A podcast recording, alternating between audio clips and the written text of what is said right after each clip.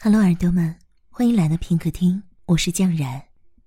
今天在这里和大家分享我的第二个作品，来自天使娜娜的《可惜不是你》。可惜不是你陪我到最后，曾一起走，却走失那路。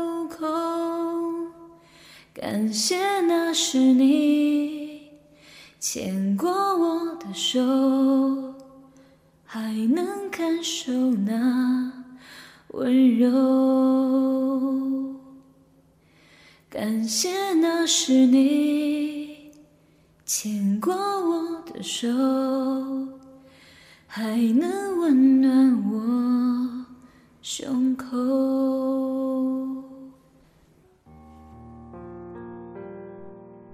七夕节的晚上，他上完节目已经过了十点。他照例掏出手机给他发短信。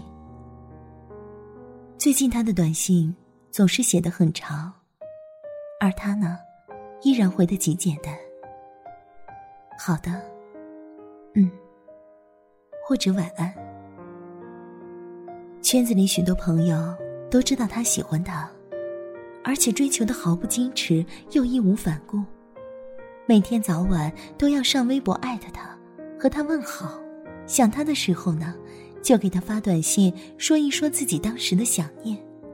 他天真的以为，只要他反复的出现在他的生活里，或者他就会想起他。哪怕只是看微博或者读短信时那短短的几秒钟，也是好的。可他很少回复他，即使回了，也极为简单。尽管如此，每每收到回复，他还是觉得很幸福。他把他的回复都存在笔电专属于他的文件夹里，时不时的打开看一看，还经常一脸傻笑而不自知。只是，他从来是他的这一切动作，为小孩子的顽皮，不回应，也不反对。曾经他以为，只要他喜欢他。只要他足够勇敢和坚强，他总会看得到他的真心，并且接受他。而他对他的爱，是可以不求回报、无怨无悔的。可是他错了，他始终那样有理而疏远，久而久之，他便被这样的单恋折磨得疲惫不堪。他跟自己打赌，给自己和这段爱情最后一百天的时间。之后若无果，便彻底放手。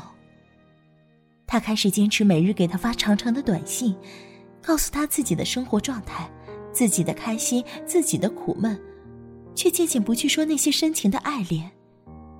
同时，在他的心里，也在倒计时这段爱情。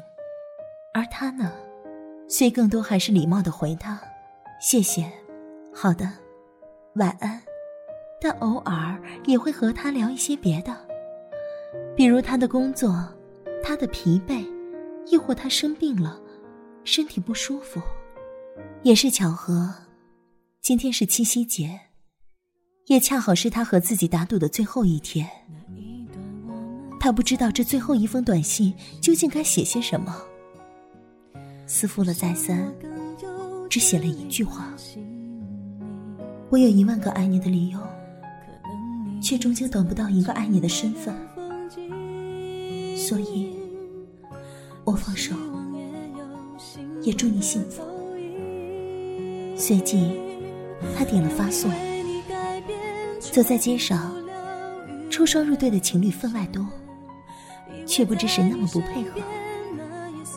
放了一首伤感的歌，可惜不是你，陪我到最后。曾一起走去，走失那路口。感谢那是你牵过我的手。可惜不是你陪我到最后，曾一起走却走失那路口。感谢那是你牵过我的手。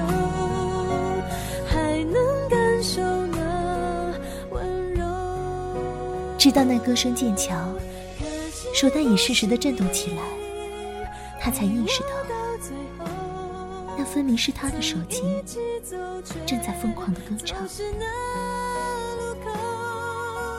感谢那是你牵过我的手，